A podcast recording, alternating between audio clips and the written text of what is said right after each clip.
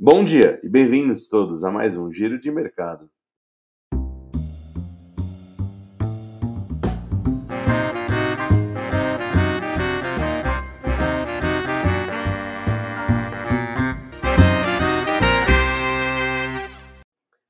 E após cinco semanas de alta, o Ibovespa fechou em leve queda de 0,6% nos 112.880 pontos, marcado em especial pela semana do mercado com atenção voltada para as tensões entre Rússia e Ucrânia, um conflito que vem tomando todos os holofotes. No mercado doméstico, a semana foi marcada pelo reforço do presidente do Banco Central, Roberto Campos, em entrevista à televisão, que espera que a inflação atinja o pico entre abril e maio, mas os riscos permanecem para cima. Os comentários de Campos reforçam a sinalização dada pela última ata do Copom, com um tom mais duro para a política monetária nesse ano.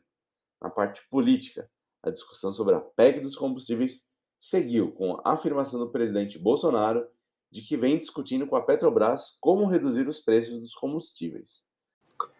Já nos Estados Unidos, o mercado observou atentamente a, divulga a divulgação da ata do Federal Reserve, que foi interpretada como mais amena.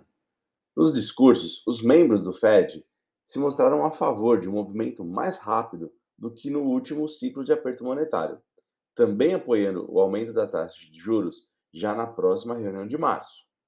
Na China, Hong Kong apresentou um avanço de mais de 500% no número de casos de Covid-19 na última semana, que gerou anúncios de novas medidas de restrição. Na economia, o Banco Central Chinês anunciou injeção de liquidez em torno de 15,7 bilhões de dólares, respaldado pelos dados da inflação ao consumidor e ao produtor, que desaceleraram e vieram abaixo das projeções.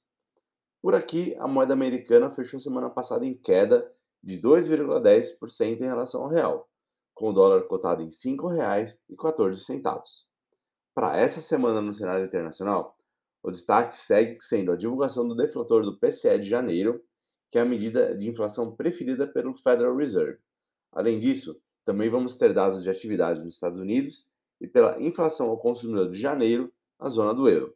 Além disso, continuamos de olho na tensão entre Rússia e Ucrânia. Bom, o giro de hoje termina aqui. Tenham todos uma ótima semana, um bom dia de trabalho.